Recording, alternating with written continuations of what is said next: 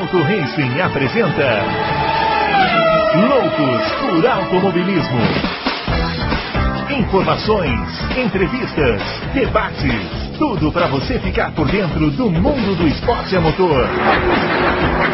Loucos por Automobilismo está entrando no ar. Muito bem, senhoras e senhores, chegando com seu Loucos por Automobilismo, edição número 86 o primeiro Loucos por Automobilismo de 2021, hein? Entramos em 2021. Acabou aquele 2020 chato, insuportável.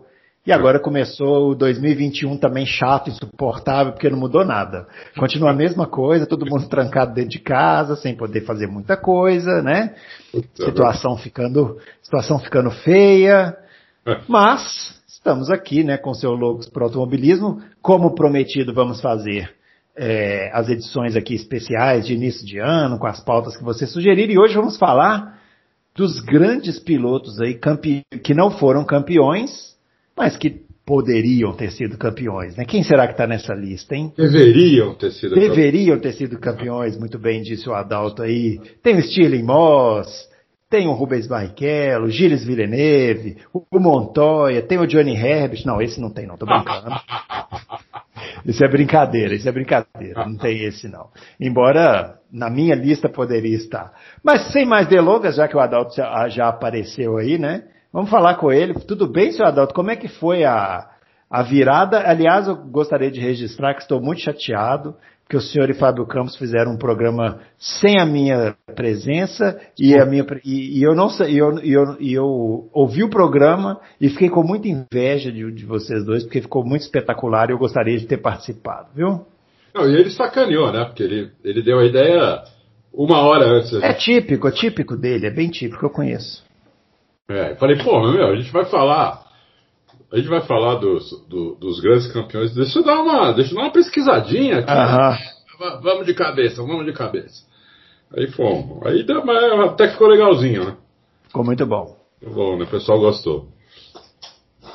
É, bom, é isso aí. Ano novo, é, mas como você falou, eu vou até contar uma historinha aqui. As coisas não mudaram muito, não. Hoje de manhã, Hum. no WhatsApp que é grupo de amigos, assim, para é, entrar no grupo tem, tem, que ser amigo há 40 anos. Ó. Oh.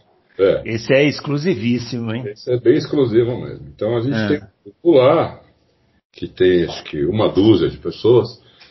E um deles, hoje de manhã, pô, mandou lá, família toda pegou o Covid. Sei. Ele, ele, ele mora no Mato Grosso, Mora, pô, mora numa fazenda, 300 quilômetros de Cuiabá, cidade mais próxima tem. Não tem nem 10 mil habitantes, onde eles fazem compras, tudo, né? Uhum. É... Quase que eu perguntei, meu, como vocês conseguiram pegar esse troço, né? Hum. Ele é casado, tem três filhas, a, a esposa tá, duas filhas estão, e ele e outra filha fizeram o exame ontem, e hum. só vai sair amanhã o resultado. Porque ele, ele e essa outra filha não tem sintoma nenhum. Sei. É, mas a, a, esposa e as outras duas filhas estão com alguns sintomas, inclusive esse de não sentir cheiro e paladar é total. Uhum. Que é total. Uhum. Espremer um limão ou comer um chocolate é a mesma coisa. Sei. Uh, terrível isso, hein, meu? É, terrível.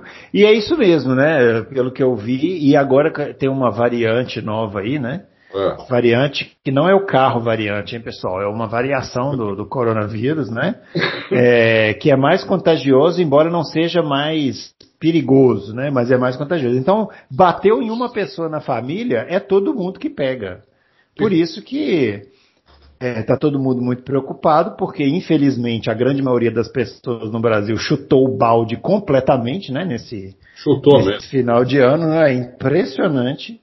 E isso vai, isso vai gerar reflexo lá na frente, né? Provavelmente teremos meses aí, segunda quinzena de janeiro, fevereiro e março, talvez até piores do que tivemos e, e no meio do ano passado, né? E isso vai ser muito ruim. Inclusive para os que são preocupados com a economia, isso vai ser muito ruim para a economia também, porque as pessoas vão começar a não sair de casa por medo de sair de casa, simplesmente assim, né? Lógico, lógico.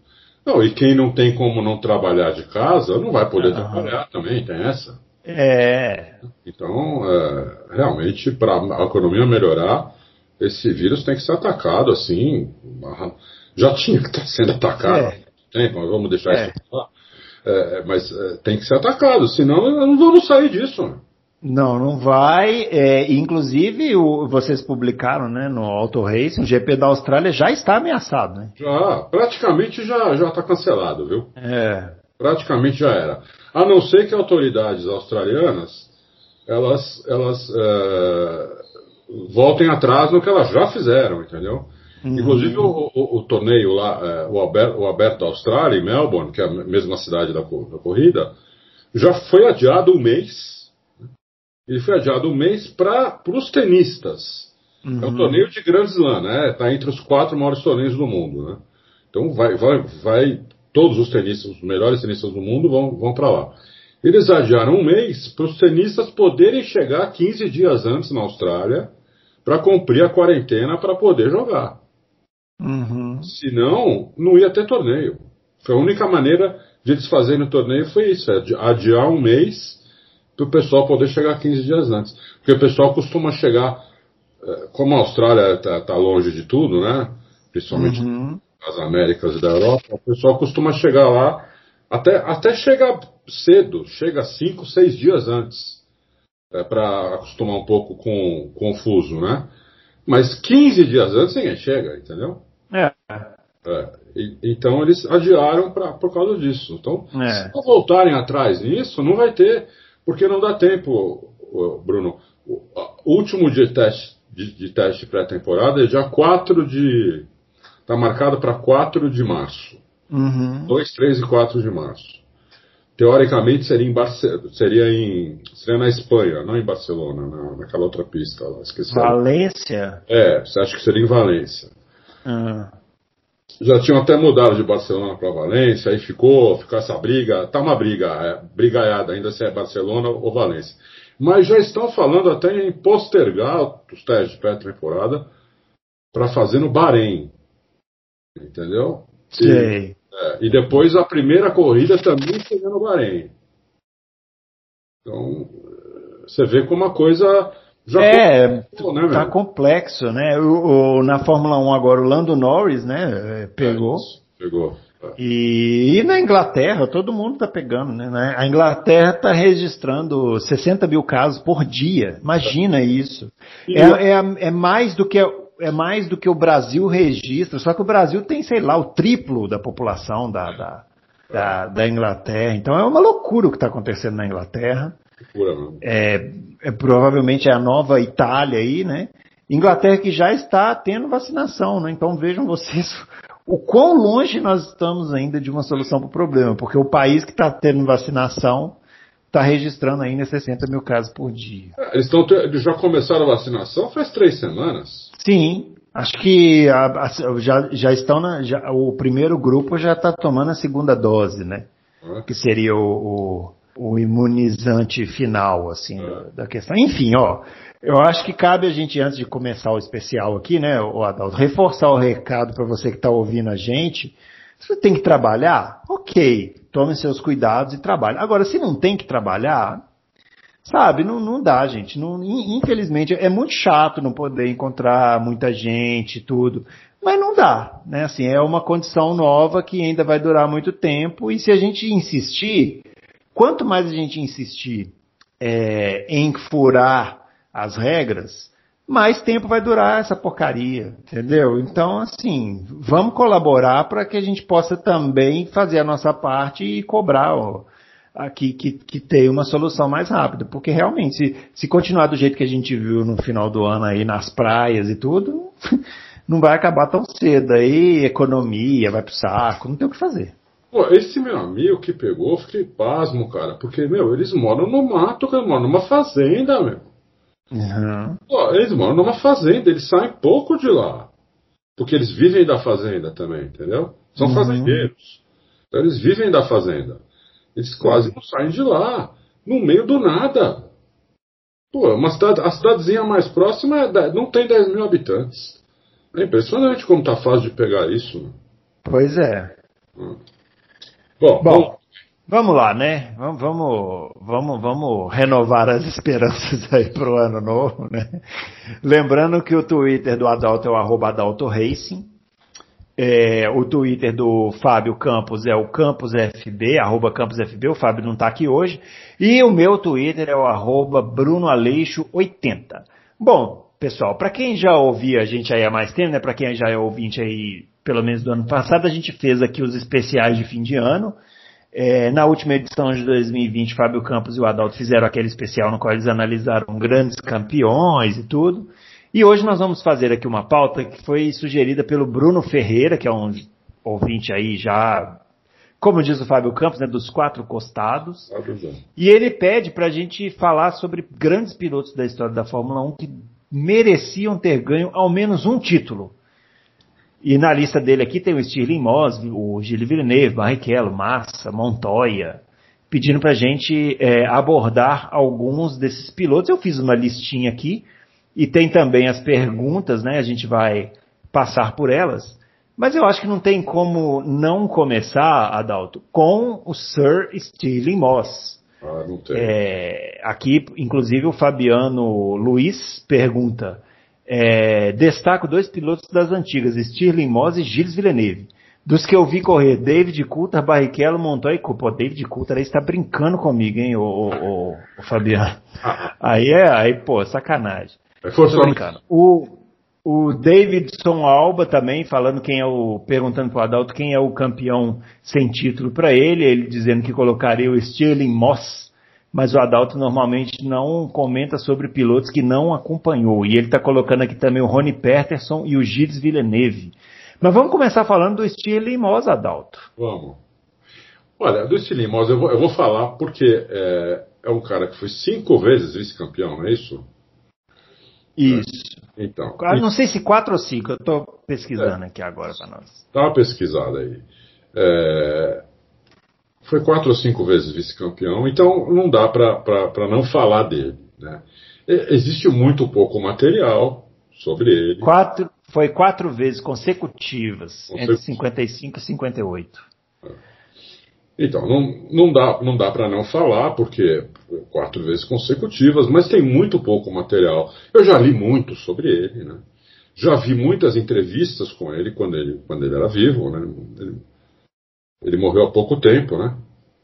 Uhum, ele morreu em 2020, né? Abril de 2020. Acho que sim. Ele, dava muita entrevista, porque ele era muito, muito bem quisto, né? muito, bem, muito respeitado, muito bem quisto. Então, eu vi muitas entrevistas dele é uma pessoa. Eu gostava muito dele como pessoa, como piloto não posso falar tanto, porque os poucos filmes que eu vi, não, dá para ver uma corrida inteira, não dá para ver. O que dá para ver são lances, né? Eles passam uhum. lances, assim, muito rápidos, né? Então você não tem muita. É, muitas. muita. Você não tem muita coisa para falar, assim, não tem muito. Uh, falta um pouco de acuidade para você falar assim nos detalhes sobre ele. O que a gente sabe, é, assim, é, é, pelo, pelo que a gente lê das pessoas falando dele e dele próprio, né, é que ele tinha um, ele tinha um, um, um estilo muito parecido assim com acabou criando um estilo parecido com o Fanjo, que era o grande rival dele. Todos esses vice-campeonatos, o Fanjo foi o campeão, né? É, eu acho que teve um que não. Peraí, vamos, vou, vou olhar aqui. E o Fanjo era um cara que eu não sei se se o pessoal se o pessoal já leu sobre isso, mas ele dizia que assim, para você ganhar, você tem que correr o mais devagar possível. Muito uhum. Você tem que ser o mais rápido sendo o mais devagar possível. Por, até porque naquela época, acidente era quase morte, não tinha nem Santo Antônio no. Se o carro capotasse, a capota do carro era a cabeça do piloto, o pescoço.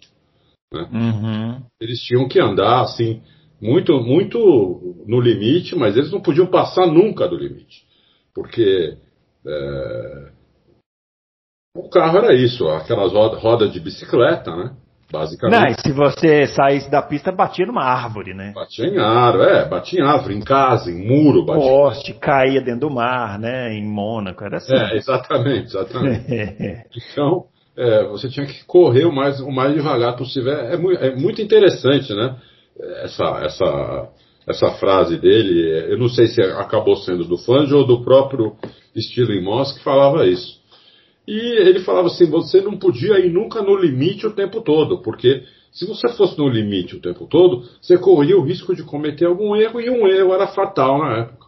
Não era um erro que você perdia tempo, né? O fatal é literalmente fatal, você morria mesmo. Né? É. Então, é, morria-se muitos pilotos, é impressionante que morria de piloto na década de 50, assim, assim, era, pô, era quase um a cada duas, três corridas. Uhum. E não só na uhum. Fórmula 1, em tudo quanto é tipo de automobilismo de, de, sem, sem capota, né? Monoposto. Então, era, ou alguns iam até dois pilotos. É né? porque a gente não. É, aqueles carros eram muito rápidos de reta, né? É, é. Tinha muita potência, né? O, o motor. E não era tão bom de curva. É. Mas isso, inclusive, era um dos problemas que gerava muitos acidentes. Né? E nem de freio, né? E nem de freio, exatamente. Eles acabavam as corridas com freio, os freios meio chicletão. Por é. melhor que fosse o freio, já era a melhor tecnologia que existia na época, mas a melhor tecnologia que não existia na época não aguentava a corrida inteira, o freio não aguentava a corrida inteira. Então, era realmente um problema. Agora, aqui, ó, só para você saber aqui, para os ouvintes também, pesquisei, o, ele foi vice-campeão quatro vezes, três para o Fangio e uma para o Mike Hawthorne, ah. em 58. Mike Hawthorne, piloto muito rápido também, sempre falaram isso, também não vi. Uhum. Sempre falaram isso. Acho que, acho que é meio que uma, uma unanimidade, né, Bruno? É, e também assim, se você. Todo mundo que acompanhou Fórmula 1 aí nos anos 90, 2000, já viu o Stirling Moss, porque ele era uma figurinha bem é, comum, assim, no, no, ali no, no, meio, né? Estava sempre participando das corridas, de transmissões. É, era muito bem quisto, né, no, no meio da Fórmula 1. É, então, é, mas fica aí a menção. E realmente, é, os livros de história contam que talvez seja o, o, o, não campeão mais injustiçado aí, né, da, da história da Fórmula 1. Agora, o Adalto, uma lembrança aqui, confesso que não estava na minha lista, mas esse você vai poder falar. O Bo Bennett está é, tá dizendo é, o seguinte, ó, vamos lá, voltando no tempo e aos pilotos brasileiros com certeza não acompanhem pilotando, mas pelos relatos sua crescente carreira na Fórmula 1, pode ser que o José Carlos Patti seria um campeão se não fosse a sua morte? Eu, eu, eu, não, eu confesso que eu não coloquei na lista o José Carlos Patti, mas achei interessante a lembrança aqui do ouvinte. E é esse você pode falar, né? Posso, é interessante. Porsche era um piloto rápido, era um piloto que poderia até ter, ter sido campeão. Não está na minha lista também, porque ele eh, correu pouco, né? Ele correu, ele correu só alguns anos e morreu. Uhum. Não, não, não, não, em corrida, morreu num acidente aéreo. E, uhum. Mas ele era um piloto muito rápido, o Patti. É, mas não está na minha lista de, de, de, de campeões sem título. Apesar de que eu acho assim, é, depois dos três brasileiros campeões, né? O, o, tem o Rubinho e o Felipe Massa, e acho que o Pati está tá ali, está nesse grupo também, seria o Rubinho, o, o Massa e o José Carlos Passe. Os três talvez estejam no mesmo nível. Depois os outros pilotos brasileiros estão estão degrau, prateleiras inferiores a eles. É uhum. o que eu acho do, do passe. Bom, é, agora então você vai falar daquele que te fez quase abandonar, né? Fórmula 1, que foi o Gilles Villeneuve, né? Já contou aqui, quando ele morreu, você não quis nem assistir mais. É. E é um piloto que poderia ter sido campeão, né, Adalto? Ah, não tem dúvida. O Gilles Villeneuve, ele é responsável, talvez, ele é o maior responsável pela, pela minha geração gostar de Fórmula 1. Eu, eu sou de 62 e o, o Gilles Villeneuve começou a, a, a, aparecer na Ferrari no final da década de 70, quando já tinha bastante discernimento, já havia corrido há muito tempo, né? Já tinha ido em todas as corridas aqui em Interlagos, do GP Brasil, e realmente ele era, assim, ele, a torcida dele era no mundo inteiro, porque ele era um piloto muito rápido, muito valente, o piloto talvez mais valente que já teve, ele, talvez o Mansell também era muito valente, mas o Gilles Villeneuve era impressionante, um cara que não desistia nunca, um cara que no GP do Canadá chegou, uh, eu não lembro agora se foi segundo ou terceiro, sem aerofólio, o aerofólio uh, dobrou, ele guiou o carro assim de lado, uma hora o aerofólio soltou e foi para cima dele, abaixou a cabeça para não, não ser degolado pelo aerofólio dianteiro, coisa, coisas assim que você pensa que é filme, né? Você pensa realmente uhum. filme. E, e o Gilles fez, entendeu? Ele, ele era o primeiro a fazer o melhor tempo em qualquer pista nova. Ele era o primeiro a fazer o melhor tempo quando chovia, quando começava a chover, depois quando começava a, a secar. Ele era realmente. E ele tinha um carisma né, que eu acho que o Villeneuve, se existisse hoje, é, é, seria um piloto que talvez não tivesse. O único piloto que não tivesse nenhum hater, sabe? Hum. Que ele tinha um carisma muito grande, ele não, não falava mal de ninguém, uh, ele só dava declaração boa, não falava mal de companheiro de equipe, do carro, da Fórmula 1, não reclamava da pista, do pneu, do tempo, do chefe de equipe, do companheiro, ele não reclamava de nada, entendeu?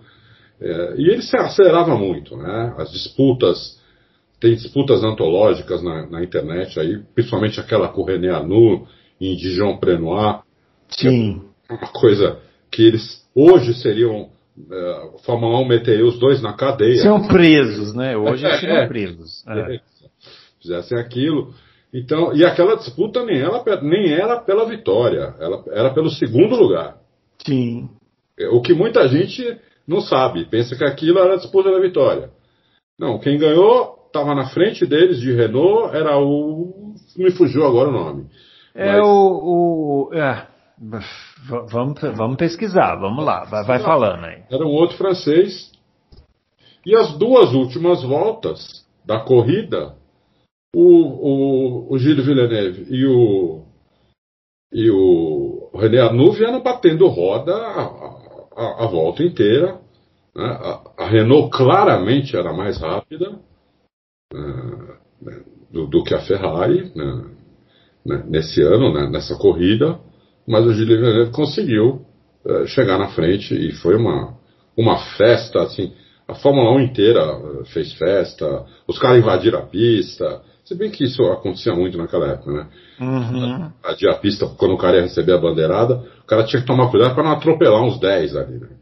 Porque os cara, hoje os caras ficam no box fazendo aquela festa, né? Com a mão para fora da grade, na época invadiam a pista. Então, uhum. Aqui, ó, o, vencedor foi o do GP da França de 1979, foi o Jean-Pierre Jabouille. Jean-Pierre Jabouille, isso mesmo. Jean-Pierre Jabouille, é isso mesmo. Isso. É. Ganhou. Agora, o, o, o, Bruno, eu acho que tem. Esse foi o meu grande. Esse, um, um, um dos meus grandes ídolos, né? Eu realmente, é o que você falou no começo, eu deixo, foi o único ano que ele morreu em Zolder e eu não vi mais nenhuma corrida. É, ah. né? eu, Agora, eu, eu, vou, eu vou fazer uma pergunta para você. É, apertando sem abraçar, né? A gente tem que manter o, o distanciamento social, evidentemente. Mas é o seguinte, a pauta é campeões sem título. Eu escutei o especial que você e o Fábio Campos fizeram na semana passada e vocês comentaram que um piloto para ser campeão de Fórmula 1 precisa ter uma inteligência acima da, do normal, é. tanto na pista quanto fora dela. Você acha que o Gilles Villeneuve era esse cara? Cê, cê, quando você olha para ele assim, te parece que ele poderia ser campeão, é, ser não. campeão de Fórmula 1? Dizer, ou, ou, ele, porque rápido não tem dúvida, rápido, habilidoso, né, um, um domínio do carro incrível. É, mas ele seria campeão de Fórmula 1? Não, não seria, porque. É, mas eles. Toda regra tem exceção, né? É. O Mansell, né? O Mansell. Isso. Eu, eu pensei no Mansell para fazer é, essa pergunta. Exatamente. O Mansell não, não, também não tinha uma inteligência de campeão e foi. O, o, o Mansell é exceção à regra. como o Gilles Villeneuve poderia ter sido exceção à regra, entendeu? Então, Mas seria isso, né? Exceção. É, é bom lembrar que o Mansell, o Mansell foi campeão é, muito porque ele recebeu da Williams um carro que era um segundo e meio mais rápido que todos os outros, né? Não, e o companheiro de equipe dele era o Patrese, né? Que, e, que não quebrava. É. E o carro, de, o companheiro dele era o Patrese, né? É, exatamente, que, Vamos lá, né? Assim, o Mansell andava muito mais que o Patrese. É, o, o, não, atenção, hein? Eu não estou dizendo que o Mansell era um mau piloto. Ele merecia ter sido campeão, mereceu o título que ele ganhou, mas é, não se pode negar que se ele não tivesse recebido aquele carro lá da Williams, o Mansell, quando foi campeão, já estava com mais de 35 anos. Né? Sim, o Mansell. Já na... é, o Mansell deixou de ganhar dois títulos que eram dele ele não ganhou por, justamente por falta de inteligência. Uhum. 86 e 87. Era... Ah, eu acho que 91 também, viu, Adalto? 91? Eu acho que 91 que, que ele perde ali, que ele roda no Japão. É, é que ali a Williams quebrava muito, né? E, e o Senna soube tirar proveito disso, muito inteligente que era. É, é. Tinha essa inteligência, né? Que vocês comentaram. O Senna tinha Sim. de sobra. O Mansell faltava. Mas, mas eu acho que em 91 dava para ele ter ganhado. Em 91, Bruno, eu acho que a Williams se tornou um, um carro para ganhar título meio tarde demais. Ela não começou bem o campeonato. É verdade. Ela, ela, ela faltava umas, sei lá, umas seis, cinco, seis corridas quando ela, quando ela ficou muito rápida, né? Uhum. E aí 92, 93, não precisa nem falar. Mas, é, então, é, talvez tenha sido um pouco tarde para que ela que ela ficou ficou muito. Ah, o seu Senna chegou a abrir 40 pontos, né? É muito difícil tirar isso daí pois de um é. piloto como o Senna. Né? Agora 86, 87 não, porque infelizmente, né? A gente tem que ser realista. O Mansell era mais rápido que o Piquet e ficou uhum. mais rápido ainda quando o Piquet sofreu o um acidente. Sim. O, o, próprio Piquet confessa que ficou mais lento, né? Mas mesmo antes do Piquet ficar mais lento, o Mansell já era mais rápido que ele. Entendeu? Então, é, o Piquet é meu grande ídolo, meu grande ídolo, mas eu tenho que reconhecer, entendeu? Eu tenho que separar uma coisa de outra. Né? É, é o ídolo porque eu tinha muito, eu tinha, eu tinha, eu gostava de como o Piquet era, eu gostava de como ele dava entrevista, eu gostava de como ele guiava, eu gostava como ele, como ele desenvolvia as coisas, eu gostava que ele era pegador de mulher, eu gostava de um monte de coisa do Piquet. Eu gostava muito do capacete do Piquet, eu gostava, então eu tinha muita intimidade, mas era uma coisa minha. Né? Agora, uhum. é grande piloto, não tem dúvida nenhuma, ninguém é tricampeão, disputando com Lauda, com Senna, com Prost, com Mansell, se, se, não for muito bom. Então ele era muito bom, Piquet, entendeu? muito bom mesmo. Mas o Mansell era mais rápido que ele, estava no mesmo carro que ele. Então se o Mansell tivesse inteligência, ele teria sido bicampeão em 86 e 87. Mas quem foi campeão em 86 foi o cara que era o mais inteligente da época, o Prost, com o carro mais lento, né? O carro mais lento foi o primeiro título que eu vi, que eu presenciei, de um piloto ganhar com o carro mais lento, sem nenhuma dúvida. A, a, a, assim, não é que, ah, eu acho que sim, acho que. Não. Era uma coisa assim, unânime. Ah, o melhor carro é a Williams. E a, uhum. é o segundo melhor carro, né? É, e ele ganhou o Prost ganhou. Então ele ganhou na inteligência. Né? Inclusive a última corrida, quando ele ganhou o título, também foi muito na inteligência. Então, é, e o, o, em 87, o Piquet já mais lento ainda, porque tinha sofrido um acidente, o Mansell também não ganhou o título e ganhou o Piquet. Entendeu? Então o Piquet, o Piquet era mais completo, muito mais completo que o Mansell por causa disso. Que o Piquet conseguia ganhar o título sendo mais lento que o companheiro de equipe. Né? É uma coisa é se você for olhar, é, aconteceram algumas vezes, mas raras. Vezes. Uhum. Então é, é isso. Muito bem, vamos, vamos passar para uns pilotos mais recentes aqui. Ah, eu tenho dois é... década, eu tenho dois da década de 70 que quase ninguém fala. Então manda. Um é o, um é o Ronnie Peterson. É, esse, foi, esse foi citado aqui pelo Davidson Alba. Isso. Ronnie Peterson, assim, foi o primeiro piloto espetacular que eu vi. Aqueles pilotos de encher os olhos. Né?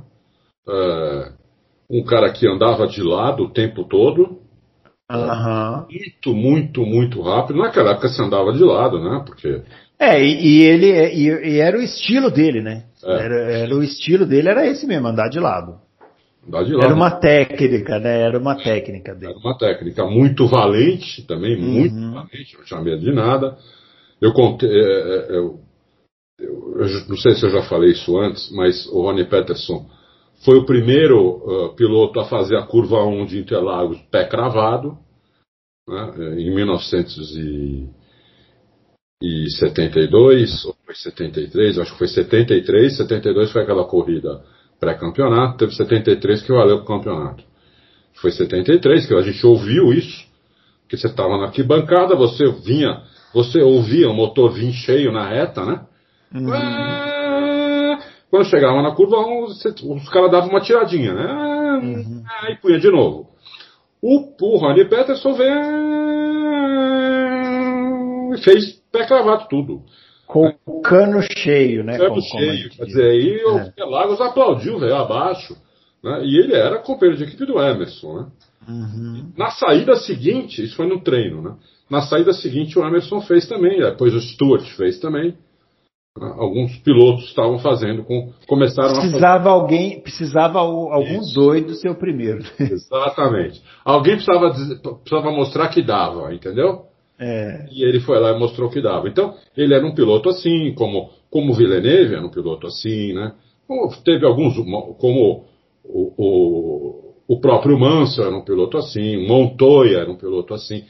Muitos desses pilotos muito rápidos e muito valentes, né? Eles mostraram muitas vezes o caminho para os outros, né? É. Então, o, o, Ronnie, o, o Ronnie Peterson, para mim, é um, também é um campeão sem título. Não tenho dúvida, ele está na minha memória. E... E o outro? Você falou que tinha dois. O outro é 70. um estilo to- totalmente diferente, um estilo mais Emerson, que é o, o argentino Carlos Reutemann. Ah, sim. O Carlos Reutemann era um piloto muito técnico, ele era muito rápido, mas ele era muito técnico, tinha um acerto de carro muito fino, ele tinha uma tocada muito, muito fina, muito sofisticada. Eh, ele mudava também a tocada, a tocada de acordo com o carro, de acordo com a pista. Eh, mas a Williams escolheu. Ah, esse, esse aí, esse campeonato aí foi uma tristeza, né? Foi, foi. Eh, a Williams escolheu o, o companheiro de O Alan Jones, né? O Jones Alan ser Jones. campeão. E o que a Williams fez, assim, foi a primeira vez que eu vi uma, uma equipe fazer isso, assim, tão descaradamente, que eu fiquei com bode da Williams. É, foi na, na, na- na última corrida, em 81, quando o Piquet ganhou o título. Uhum. É, eu, eu não fiquei com um bode total, porque quem ganhou foi o Piquet, mas a Williams deu aquele título pro Piquet, né? Sim. A Williams deu aquele título pro Piquet. Explicando aí, né? va- Vamos explicar aí para os nossos jovens ouvintes, né? O Alan Jones foi o campeão com a Williams em 80, né? Isso. E aí eles vieram para 81. Oi? E o companheiro de equipe dele era o Carlos Voigt. Era o Carlos Reutemann. Aí eles vieram para 81 e eles tinham um carro que era muito pau a pau com a Brabham ali. Talvez fosse melhor. Talvez melhor. E o Reutemann estava melhor do que o, o, o Jones nesse campeonato de 81. Andando mais, casou melhor com o carro. Tava pilotando fino, né? E a Williams segurou ele em várias corridas, inclusive em Jacarepaguá. Com chuva, né? Eles meteram um placão lá para ele deixar o, o, o, o companheiro, pa- o Jones passar. Deixou. Enfim, a Williams, não, ele não deixou, aí o Jones ficou bravo, foram os dois pro pódio com uma cara de poucos amigos. Jones- Enfim, ficou um clima horroroso dentro da Williams, o Piquet foi ali, né, a especialidade dele, né, e Isso. comendo pelas beiradas, e Isso. chegou na última corrida e ganhou o campeonato. É. A É. inteligência foi lá ganhar o campeonato. Por isso que eu digo pra você, o cara tem que ser inteligente pra ganhar campeonato. O cara tem que ser inteligente. Porque É. ele não tinha o melhor carro. O melhor carro era a Williams. Né? Uhum. Pra- mas não, se tudo, não que tivesse uma diferença tremenda. Não, mas tinha uma diferença. Né? E quando você tem grandes pilotos dis- disputando com carros, mesmo que eles tenham pequenas diferenças, né? Você, o cara que está no carro que é um pouquinho melhor, é, tem mais chance de ganhar do que o outro, né? Então, o outro precisa fazer alguma coisa diferente para poder ganhar. O Piquet era capaz disso, entendeu? O Piquet é. era capaz disso. Né? Então, é, eu acho que o Carlos Reutemann aí é um cara que pouco, inclusive, lembrado. 12 vitórias na Fórmula 1. Guiou Ferrari, guiou um monte de coisa, sempre guiou bem. É, muito bom piloto. Então, o Ronnie Peterson e o Carlos Reutemann são dois que poucas pessoas lembram como campeões sem título, mas estão na minha lista, sem dúvida. É uma curiosidade sobre o Carlos Reutemann, é que ele foi para a política, né? Depois ele, ele, inclusive, virou prefeito lá de uma, uma cidade lá na Argentina. E quando a Fórmula 1 foi correr na Argentina em 95, é, fizeram lá um evento e puseram uma Ferrari, né, para o Carlos Reutemann pilotar, é. né, no, no, na pista lá, uma exibição e tal. E a torcida foi a loucura e tudo, né? Um grande ídolo lá do automobilismo local. Tem essas imagens aí no YouTube, quem quiser ver. É, é bem interessante. Eu acho que o Rotman, se eu não me engano, ele foi governador do estado onde fica Bariloche. Hum, não sei. Bariloche é um lugar que vai muito brasileiro, né? Uhum. Em julho. É, é um lugar muito gostoso, inclusive. Pelo menos era. Não vou há muitos e muitos anos, mas eu ia muito para Bariloche na década de 90 eu fui. Se eu não fui todos os anos para Bariloche, eu fui, sabe, umas oito vezes mais ou menos. Eu fui para lá. Até porque eu trabalhava com exportação e eu tinha muito cliente em Buenos Aires. E então Bariloche é uma hora e meia de avião só de Buenos Aires, né, para o sul. Uhum. Então eu ia muito para lá em agosto, que já já era, já não tinha, já não era tão tão lotado e eu levava minha mulher para gente esquiar na neve, que assim, depois de, depois de guiar carro de corrida, a coisa mais uhum. gostosa que existe é esquiar na neve. Uhum. Você já esquiou, Bruno? Eu não. Ah, o dia que você... Adalto, eu não consigo ficar em pé numa superfície sólida. Você imagina se eu vou subir no esqui? não tem a menor condição. Vou te falar, quem tiver a chance, vá, porque é maravilhoso. Só que tem que ter, tem que ter determinação, porque você acha que você não vai conseguir.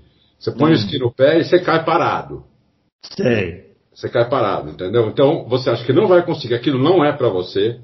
Né? Você acha que os outros que, estão que conseguem, eles têm três pernas ou eles têm algum dom de Deus, né? porque não é possível eles conseguirem. Uhum. Mas aí se você tiver determinação e ficar lá dois dias caindo 200 vezes, você aprende e quando você aprende, você não quer mais largar. Entendi. É, eu prefiro, eu, eu, prefiro ainda as quatro rodas. Ó, você tá bem de, você tá bem de, de, de informação, viu? Ele foi duas vezes governador de Santa Fé, província ah. de Santa Fé, e é senador na Argentina senador? atualmente. Senador? É, é, ele é senador ainda, desde 2003. Tomara que esteja fazendo coisas boas, né? E não seja como os políticos de um certo país aí que a gente conhece é. muito bem. Eu acredito Bom, vamos... que esteja, viu? Porque ele era um cara sério, bacana. Só se ele, uh -huh. mudou, só se ele mudou, nunca se sabe. Viu? É, nunca se sabe. Bom, vamos passar para uma coisinha mais atual aqui. Vamos. Porque é engraçado, né? Se, alguma, algumas vezes, né, as perguntas elas acabam refletindo também a faixa etária, né, do, do pessoal que, que ouve o programa e tal. É. E a gente teve menção a dois pilotos, a grande maioria dos, dos ouvintes fez menção a grandes pilotos que nós vamos falar a partir de agora. Vou ler aqui as, vou ler aqui as perguntas. Ó. Tá. Leandro Alves, fala loucos. Para mim, dois campeões de Fórmula 1 sem título são Rubens Barrichello e Juan Pablo Montoya, que faltou para eles. Rafael Barros, é, Rubens Barrichello, em qual prateleira vocês o colocariam como piloto? Coimbra, é, entre os brasileiros, qual mereceu mais o título? Barrichello ou Massa? É, e o Rio do Lima, eu destacaria o Montoya e o Robert Kubica. E o, a Gabriela Trindade falando que entraria o Montoya e o Rubinho na lista dele. A gente fala do Kubica e do Massa mais pra frente, é. Mas vamos falar do Barrichello e do Montoya, né, Adalto? Começando pelo Barrichello, destacando aqui a pergunta do Rafael Barros, já que a gente falou outro dia de prateleira, qual é a prateleira do Rubens Barrichello como piloto? É, eu queria ter visto essa pergunta antes, porque, assim, eu sei as prateleiras do, dos pilotos atuais, é, eu sei. Não é que eu sei, eu tenho uma. pilotos atuais, né? Que cada um pode ter a sua, que der, não deve ser igual a minha. Mas eu nunca pensei na prateleira assim, de todos os tempos, né? Uhum. É, o Rubinho Barrichello é uma prateleira alta, não tem dúvida, ele está uma prateleira alta, né?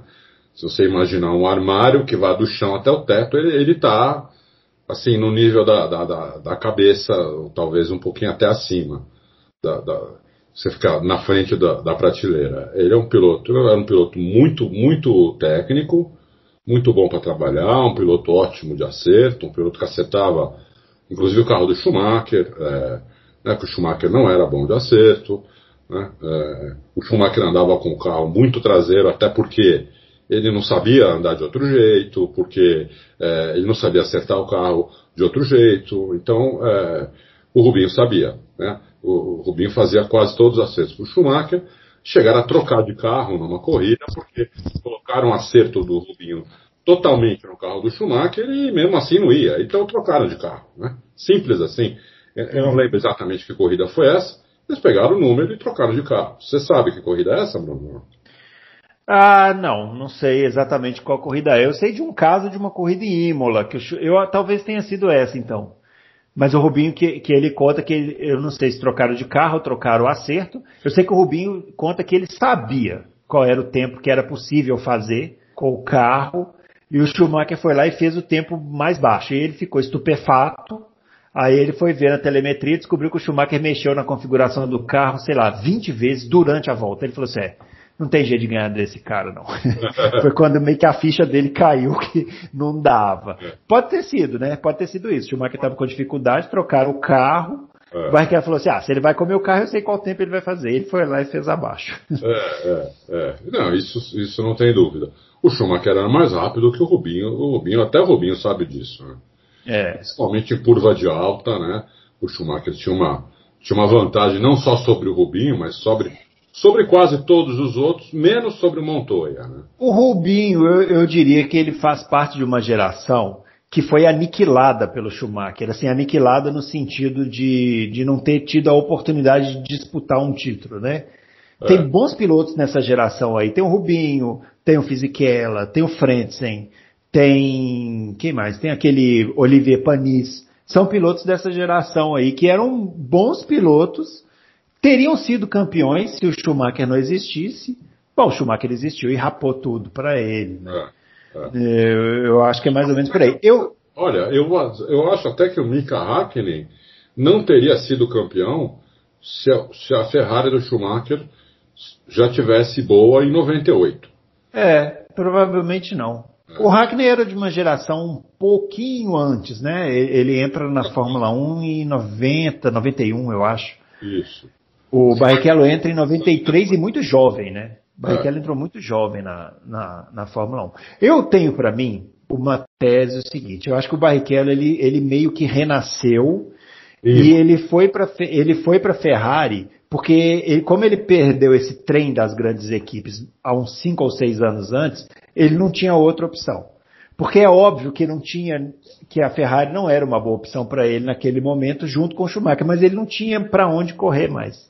Porque no, no, na, na, década de 90, o Barrichello despontou como um super, uma super revelação. Foi. E nas temporadas de 94, 95, ele teve a oportunidade de ir para a McLaren. É, é, gente, eu, eu não estou dizendo que ele teria ido, estou dizendo que ele teve a oportunidade. O porquê não foi, não sabemos, não saberemos. Mas ele teve oportunidade para a McLaren, ele teve oportunidade para a Williams, inclusive substituindo o Senna. A gente já contou essa, essa história aqui, né? um acordo que seria costurado pelo Piquet ali, eles tinham o mesmo patrocinador e tal. Ele teve uma oportunidade de ir para Benetton em 96, mas ele não foi por causa do contrato muito longo que, que, que propuseram para ele, ficar preso com o Flávio Briatore e tal. Não dá para dizer que ele estava totalmente errado, mas o fato é que naquele momento ele não foi para as grandes equipes, ficou na Jordan e ali ele perdeu o trem da história. Quando ele foi para Stewart, ele conseguiu renascer porque a Stewart teve um carro muito bom em 99, ele fez uma super temporada, talvez tenha sido o melhor ano dele na Fórmula 1. E aí a Ferrari foi lá e puxou. É. Não era o ideal, não era o ideal. Quando o Rubinho foi para a Ferrari, o Schumacher já era o dono da Ferrari. Ele não, não, não, ia, não, não tinha como ele fazer nada, né? Ah, não. E aí ele acabou é, tendo uma carreira que hoje é, é interessante, né? É, há cinco anos, há cinco anos atrás o Barrichello era só motivo de chacota e tal. Hoje você vai em Interlagos ver uma corrida dele, todo mundo aplaude, né? Stock Car, né? É. Mas o Barrichello tem uma carreira altamente respeitável e poderia ter sido campeão, claro, mas não acabou não sendo. Né? Brasileiro, né? Brasileiro é isso, é ou você é campeão ou você não é nada. É, então, exatamente. Né? É. Nada. Os caras quando, quando até hoje querem dar o exemplo que o que o Bottas é fraco, falam que o Bottas às vezes tomava do Massa. Como se o Massa fosse fraco, né? Ah, mas só que o Bottas não tomava do Massa, né? Esse, esse exemplo é, é totalmente. É. Às vezes, não. O pessoal é. às vezes ele tomava é. Massa. Quer dizer, o Massa era um, primeiro que o Massa era ótimo piloto, o Massa não foi campeão em 2008 por uma circunstância, ele foi campeão por 15, por 20 segundos. É. Calma, calma, nós vamos falar do Massa mais para frente. Vamos. Vamos falar agora de quem? Não, você quer falar mais do Rubinho? Ou não, tá Rubinho, falar... não, o Rubinho é isso. Quer dizer, eu acho que você completou bem o que eu já tinha falado. Ele perdeu um pouco o bonde da história. Ele foi para uma equipe que tinha dono ali. Ele não ia ser campeão de jeito nenhum. Né? A, a imprensa italiana ela, ela forçava muito que ela queria o Villeneuve lá, ela queria o Jacques Villeneuve lá, por causa da por causa da, da do pai, né, que não uhum. foi campeão na, na, na, Ferrari, que o Gilles Villeneuve, o Gilles Villeneuve, todo mundo lembra ele da, da Ferrari, né? É, Sim. E, e, todo mundo da minha idade tem ele como, como ídolo, e a, a, a imprensa italiana quase que exigia que a Ferrari contratasse o, o Villeneuve para. Mas o Villeneuve não iria lá para numa equipe que já tinha um dono, entendeu? Ele não iria. É. Então, é, que eu saiba, a Ferrari nem fez proposta para ele porque ele não iria, ainda mais que ele tinha uma rivalidade com o Schumacher. O Schumacher jogou o carro em cima dele em 97, lembra? Sim. É, é, então, acho que ele não, não ele não iria. É, e o Rubinho foi isso, quer dizer, a partir do momento que ele foi para a Ferrari, eu sabia que ele não ia mais ser campeão.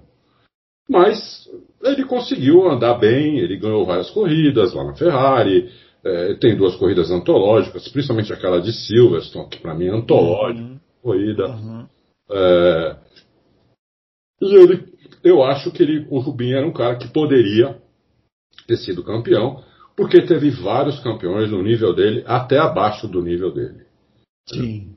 Então o Rubinho é um cara que eu acho que poderia sim ter sido campeão. É, uma última coisa que faltou falar aqui, que depois ele teve uma oportunidade na Brown, né? Que foi uma coisa assim que ninguém esperava, nem ele mesmo, esperava, nem eles lá na, na, na, equipe esperavam, né? É. E acabou sendo uma oportunidade, mas ali também, né, o, o Adalto já, já tá... ali já estava com 38 anos, é. né, já, já, era uma idade avançada. Né? E tinha o Button e andando, é, o Button no auge, andando muito. Muito, né? Então, o Rubinho até reagiu na segunda parte do campeonato. É. Mas assim, não, não dá muito para exigir, né? Já era um piloto já na curva descendente, né, da, da carreira. E o Rubinho te, tinha um problema técnico, né? O Rubinho teve um problema técnico na carreira que ele não conseguiu superar. Hum. O Rubinho não freava com o pé esquerdo. Sim. Né? Então, os carros do Rubinho, a, partir do momento que a Fórmula 1 acabou com o câmbio manual, que foi no comecinho da década de 90, uhum. é, e quando, quando chegou em todos os carros isso, o câmbio semiautomático, não tinha mais pedal de embreagem e o cano da direção passava entre o, entre o acelerador e o freio. Então você deixava um pé, um pé no acelerador, outro pé no freio e entre eles estava o cano da direção. Uhum. Né? O Rubinho não usava o pé esquerdo. Né? Engraçado isso, né? Porque o Rubinho foi um grande Sim. É, Grande cartista, né? Isso, isso foi muito, isso ficou, ninguém nunca ligou para essa questão, né? Mas quando ele foi para a Ferrari, virou uma questão meio complexa, né? Que aí o pessoal da Ferrari chegou e falou assim, amigão, você vai ter que dar seu jeito, porque aqui não, nós não vamos fazer um carro para você frear com o pezinho direito, não.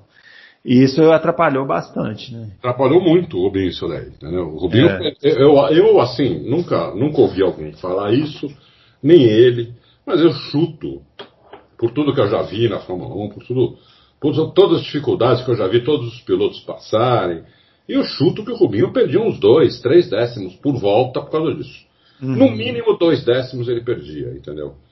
Você coloca aí uma pista com, sei lá, dez curvas, e você perder aí dois centésimos em cada freada, três centésimos em cada freada, você vai, vai dar os dois décimos, entendeu? No final, no final da, da, da, da volta. Então, é, eu acho que esse foi um problema que o Rubinho não conseguiu superar e talvez isso tenha até impedido, o impedido talvez de ganhar algum título. Muito bem lembrado. O Adalto, outro muito citado aqui, o Montoya, né? Montoya. Que você conhece muito bem. Esse aí é, esse aí é um piloto que realmente é, tinha que ter um título, né? um piloto completamente fora da curva, um piloto mega rápido, uh, um piloto que também tinha, apesar de não parecer muito, era um cara inteligente, uh, era um cara que conseguia disputar com o Schumacher com um carro pior que o Schumacher. Né? Uh, a, Williams, na, na, naqueles anos de 2000 a 2004, nunca teve carro para disputar com a Ferrari. E, e, o Montoya disputou com o Schumacher. Uh, em 2003, o Montoya ia ser campeão. Né? E aí fizeram, fizeram uma, uma, um arranjo ali na, de... Era a questão dos pneus, né? pneus né? É, é. Os pneus, e, e, depois ainda deram uma punição para o Montoya lá em Indianápolis absurda, né? para tirar ele mesmo, tirar qualquer chance, que ele ainda ficou com uma chance de ser campeão mesmo com, com o lance dos pneus.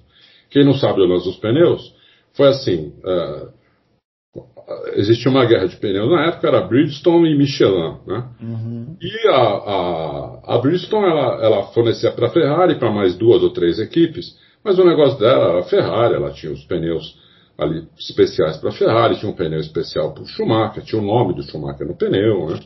Escrito por dentro, assim, não era o mesmo pneu que ia para o Rubinho, por exemplo, essas coisas, né? Do Schumacher. É, e o, o, o que aconteceu foi que, um pouco antes do GP de Monza, é, a FIA resolveu que o pneu da Michelin está fora do regulamento. A, a, a, Michelin já correu com o pneu daquele jeito, na época eu não lembro se eram 36 ou 38 corridas que o pneu era daquele jeito. Uhum. Era quadrado daquele jeito. Né? Ah, o Ross Brown, muito, o Ross Brown, que é um gênio, né, conseguiu convencer a FIA de que aquele pneu estava fora do regulamento. Que a Michelin estava correndo com o pneu fora do regulamento, medida, a medida do pneu. Qual era o problema? O ombro do pneu. O ombro, é. Tem que explicar, do... né? Era aquele pneu raiado, né? Isso. E o ombro do pneu era da Michel, da, da, da Bridgestone era mais redondinho, assim, né? E, isso. Da e o da Michelin era mais quadradinho. Da Michelin e, era quadradinho. É, e aí estaria fora do regulamento. É. Aí fizeram a Michelin mudar o pneu de, a toque de caixa. A Michelin teve, eu não lembro, foram 10 dias, 15 dias para mudar os pneus. Uhum. Você imagina que uma empresa para entrar na Fórmula 1 precisa de dois anos. Né? A Pirelli, quando vai mudar o pneu de um ano para outro, ela começa a testar o pneu oito meses antes. Vai para a pista, os pilotos fazem, têm que andar com aquele pneu na, nas corridas. Depois, na, na, depois tem o, o, o teste quando acaba a temporada, pós-temporada, tem que andar com o pneu também. Só para o ano que vem que o pneu vai, vai, vai realmente ser o pneu oficial. A Michelin teve 10, 15 dias para fazer isso. Né? Então, é, perdeu desempenho, não tem dúvida que perdeu desempenho, mas mesmo assim o Montoya ainda tinha chance. Mas aí numa, na, na, no GP de Indianápolis, é, houve, um, houve um toque entre o Rubinho e o Montoya, eh, que o próprio Rubinho falou que foi um toque de corrida. O próprio uhum. Rubinho isso não foi nada demais. Mas puniram o Montoya e acabou todas as chances dele. Então, é, deram aquele. aquele eu não sei, viu, Adalto? Já, esse acidente, você acha que foi um toque de corrida? Eu acho que foi. Eu, eu não sei, viu? Assim, eu não tô, eu nunca defendo punição, né? Assim, eu, eu, eu, eu, acho que não deveria ter sido punido, até porque acho que quebrou o bico, né, do, do carro. Não é. sei, ele, ele, se deu mal no toque lá. Mas, Sim, os dois fizeram mal. Mas, é, o Rubinho rodou. Ele mas foi uma foi uma forçada de barra, hein? Eu, vou, vamos convidar o ouvinte a pôr no YouTube, tem isso aí fácil. Digita lá nos comentários dessa edição se você acha que a punição foi justa ou injusta para o Montoya. Vamos ver o que, que, vai dar.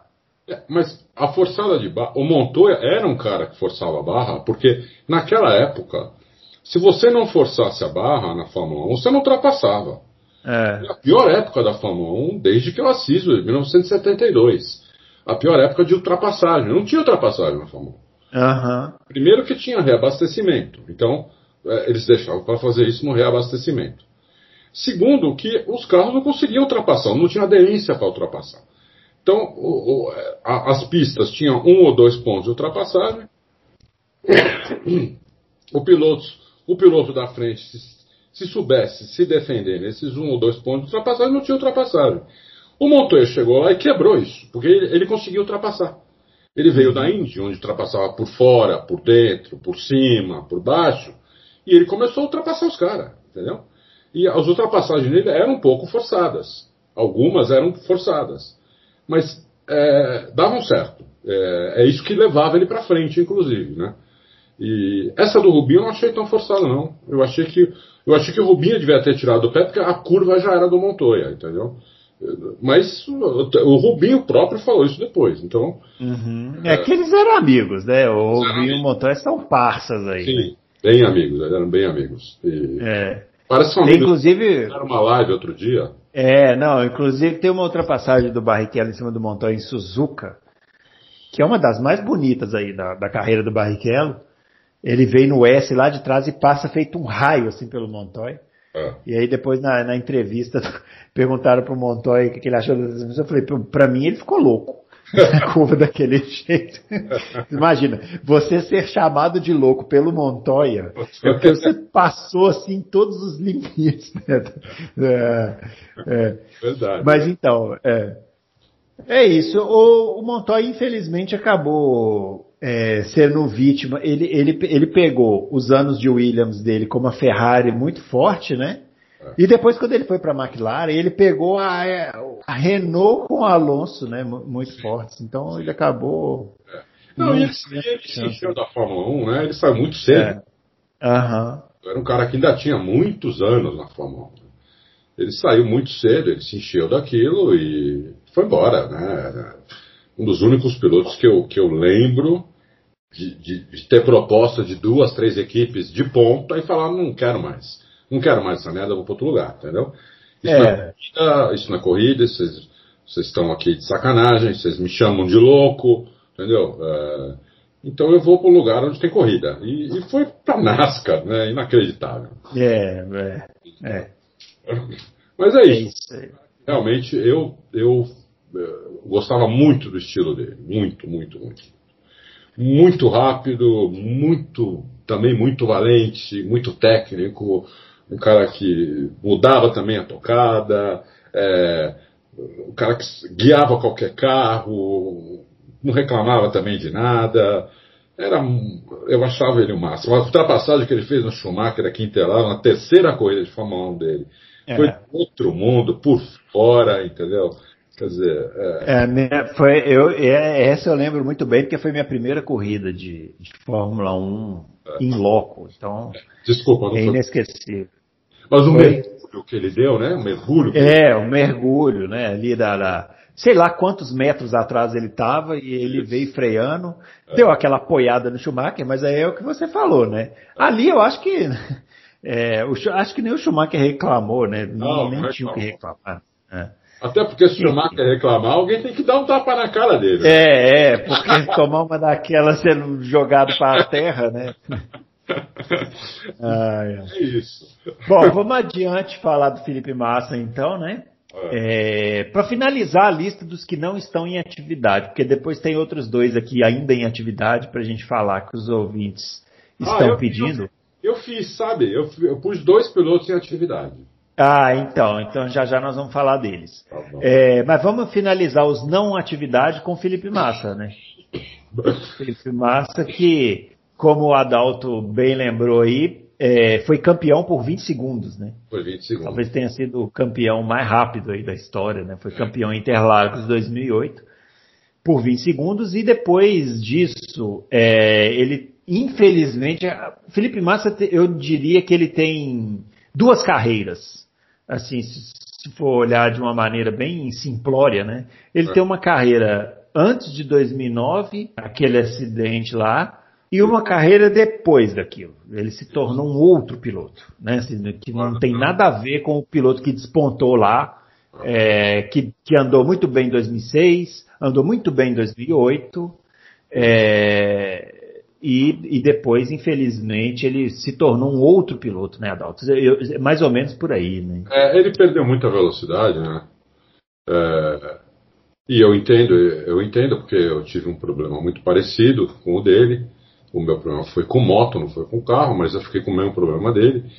E realmente é, você perde um pouco a profundidade, não tem como. E você, você não, no, no dia a dia, no começo você sente isso no dia a dia, né? E isso vai melhorando com o tempo, mas nunca volta exatamente como era antes.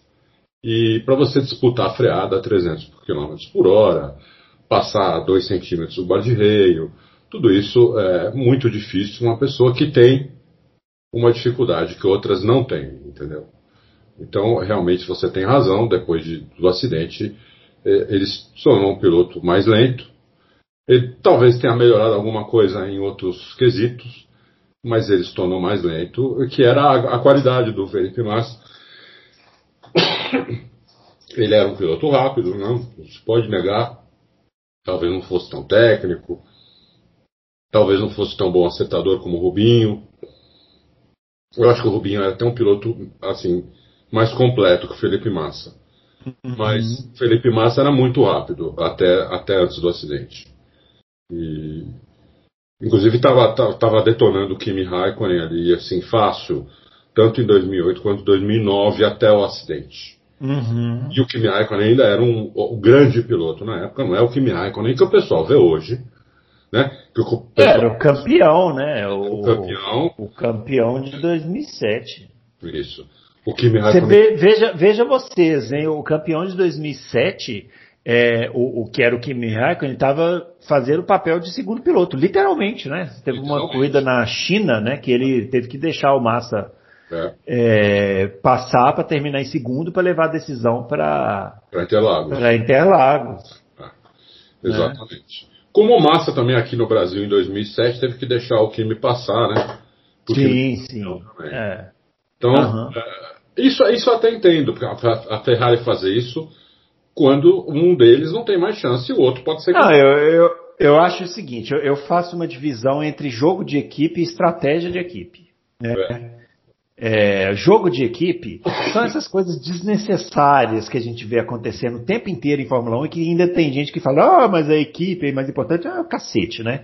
Agora, esses, esses, essas estratégias, essa do Massa em 2007, eu me lembro que eu estava na pista e eu falei, cara, que tristeza, né? Ver um brasileiro entregar a vitória. Mas não tinha jeito, ó. se a Ferrari não fizesse aquilo, ela não ia ser campeã, simples É. assim. Então não tem o que fazer, né? É, exatamente. Era a última corrida, né? Isso. E 2007, isso tem que ser dito, foi um ano em que o Massa foi mal. É, Foi. ele, ele foi, foi um dos únicos, foi o único piloto. Eram duas equipes grandes, a McLaren e Ferrari, as duas melhores equipes.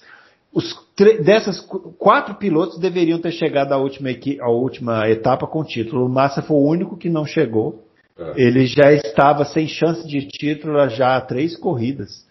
Então foi um ano que ele come... foi um ano muito ruim do, do Felipe Pô. Massa 2007, né? Foi aquele ano que ele rodou um monte de vezes em Silverstone também, não foi?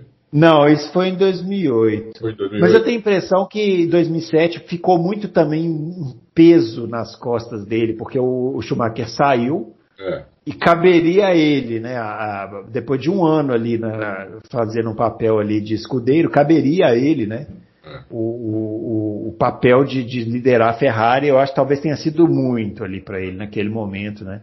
Isso- 2008 já foi um ano melhor. tem uma coisa interessante em relação à massa também, que explica algumas coisas, que é o seguinte, Bruno. Hum. Pouca gente fala nisso, né?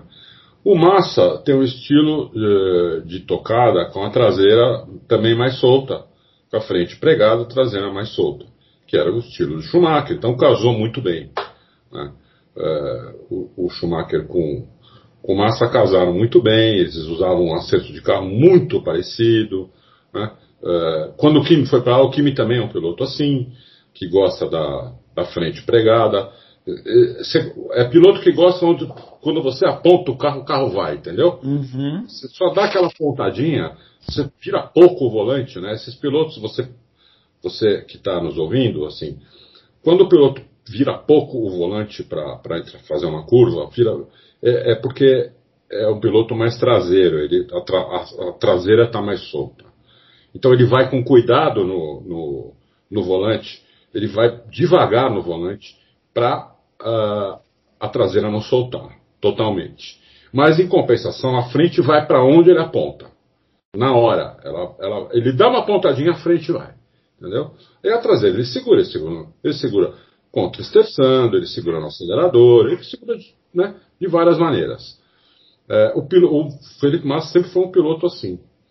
Então ele casou muito bem uh, com o Schumacher e depois com o Kimi, que eles tinham basicamente os três tinham o mesmo acerto.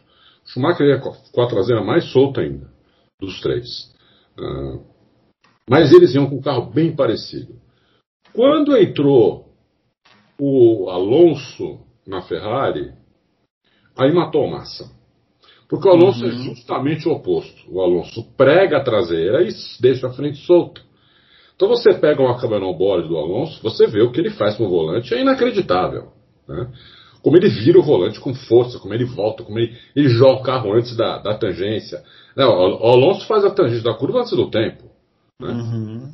É, porque ele sabe que a frente vai dar uma escapada, mas a traseira está solta, tá, a traseira está tá pregada, entendeu? Então, é, aí matou Massa, ele não conseguia mais andar. Né? Então, além de ele ter o problema do acidente de 2009, ele teve esse problema do carro que o carro era feito assim, o acerto do carro era assim, ele tinha que mudar o acerto dele com aquele engenheiro dele, foi famoso até, esqueci o nome agora. Que era, é o, o, Rob. Ai, rapaz. Rob Smedley. Rob, Rob Smedley. Rob é. Smedley. Depois Rob ele... Smedley. Smedley. É Depois ele foi até para Williams ser Aham. chefe, cara. É, e eles tinham que tentar fazer milagre ali pro, pro Massa uh, para o carro andar com massa. Né? Então teve esses dois problemas aí do massa: o, o acidente e o, o problema do carro quando o Alonso foi. É, juntou com isso que em 2011, né, não bastasse toda essa dificuldade para andar com o carro, em 2011 é, houve a mudança né, dos pneus. Sim. E entrou esse pneu da Pirelli e o Massa, para quem não se lembra, o pneu dele durava metade do que durava o do, do, dos outros pilotos, justamente por causa dessa, é. dessa, dificuldade. Agora, uma coisa tem que ser dita, né, Adalto? É, o Massa, depois de, dessa mudança, ele ainda ficou na Ferrari 2011, 2010, 2011, 12 e 13, né? Foram mais, foram quatro temporadas. Então, é, também é preciso dizer que um piloto aí entra também aquela coisa de você ser talhado ou não para ser campeão, né? Por isso que quando apontam entre Massa e Rubinho, eu não tenho dúvida em apontar que o Barrichello foi mais piloto que o Massa, porque ele precisava ter encontrado uma maneira, né? E, é, e ele não encontrou. Então, a, ver, a verdade tem que ser dita, sim. né? É, não, não, sim. tanto o Rubinho quanto o Massa, eu acho o seguinte, é, eu, eu separei eles aqui, né? Eu fiz uma listinha eu separei, assim, os pilotos campeões sem título, aí pus brasileiros e pus atuais. Né? Uhum. Porque os brasileiros, assim, eu não, eu não sei até se eles. Me, talvez eles até merecessem, uh, tanto Massa quanto o, o Rubinho, eles mereciam o título, porque eu acho que eles foram pilotos do nível de vários outros campeões. Mas, assim, não é uma coisa, assim, assombrosa, não é uma coisa. Uh, assustadora que eles não tenham sido campeões. Porque também teve outros pilotos no nível deles que não foram campeões. E, e quase ninguém se lembra, entendeu? Então, é uma coisa mais por, por a gente ser brasileiro. E eles foram dois pilotos que marcaram a época, ganharam corrida, andaram em equipes de ponta, eh, fizeram pole position, deram muitas alegrias para nós, para todos os brasileiros. Então acho que eles têm que ser lembrados como grandes pilotos. Uhum. Mas é, não é uma aberração assim eles não terem sido campeões. Né? Eu acho que a aberração mesmo é o Steven Moss, né? é, o Gilles Villeneuve e o Montoya. Para mim esses três são, é, é uma aberração esses três não terem pelo menos um título. Porque os três são melhores do que a maioria dos, dos campeões. Uhum. Então, é, é para mim, isso é aberração. Bom, agora vamos falar dos atuais, então, os que estão correndo. Sempre lembrando que os que estão correndo ainda podem ser campeões, né? Lógico, lógico. É. Ó, o primeiro aqui, ó, o, pergunta do Douglas Dias. De todos os sem título até hoje, qual o melhor? Eu colocaria Daniel Ricardo. Ainda sem título, mas nunca se sabe. Dentre os, dentre os que eu vi correr. Dentre os que vi correr. E aí, Adalto, Daniel Ricardo? Daniel Ricardo é um, é um piloto atual, uhum. é um campeão sem título. Né? Não tem nenhuma dúvida que o Ricardo não ganhou título ainda, porque ainda não sentou no carro para isso. Um carro que, que possibilite o título. Uhum. Que a possibilidade. Ele não perdeu nenhum título. O, o Sim. né? é, assim como o Verstappen. Os dois não perderam nenhum título. Na hora que eles sentarem num carro capaz de ganhar título, eles vão ganhar título. É, se não ganharem, vai ser um. Eles vão entrar para essa lista de campeões uh, sem título eternos. é, já que você citou, então, Max Verstappen, pergunta do True Lies. Na última, nas últimas três décadas só consegui enxergar um único campeão sem título que ainda está em atividade, podendo quebrar essa sina. Com essa nova, que é o Max Verstappen, com essa nova geração ele poderia se tornar uma eterna promessa, tendo em vista que as grandes equipes já têm pilotos de ótimo nível. E o Márcio Zaparoli, é, minha pergunta, Max Verstappen corre o risco de entrar para a lista de campeões sem título? Max Verstappen, Adalto. É, eu acho que corre, os dois correm esse, esse uhum. tanto o Verstappen quanto o Ricardo, eu acho que eles correm esse perigo.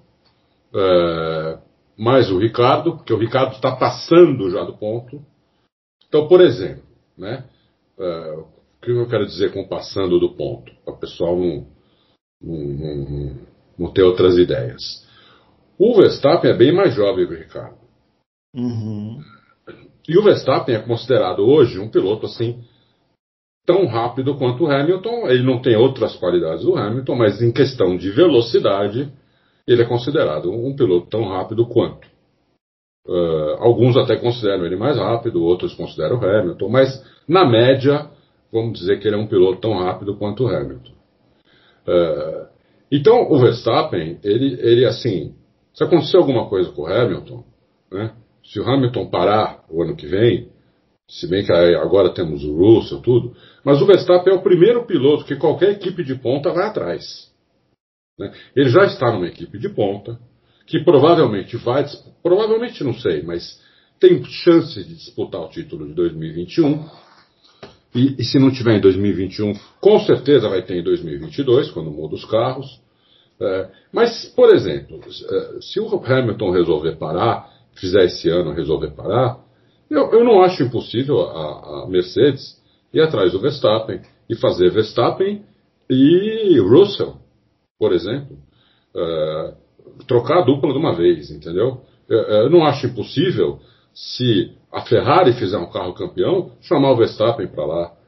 Eu não acho impossível, se a, se a Red Bull finalmente fizer um carro campeão, e aumentar, dobrar o salário do Verstappen, que já é o cara que mais ganha dinheiro na Fórmula 1 sem ser campeão. Uhum. Então o Verstappen é um piloto campeão, como, como o Ricardo, que não tem carro para pôr a mão no título. Por enquanto não teve carro para pôr a mão no título. Na hora que tiver carro, vai colocar a mão no título. A não ser que aconteça algumas circunstâncias. Né? Então, é, que a gente não, não, não dá para adivinhar o que vai acontecer no futuro. Mas que eles têm muita habilidade, velocidade, inteligência, é, tudo, eles têm tudo para os dois, né?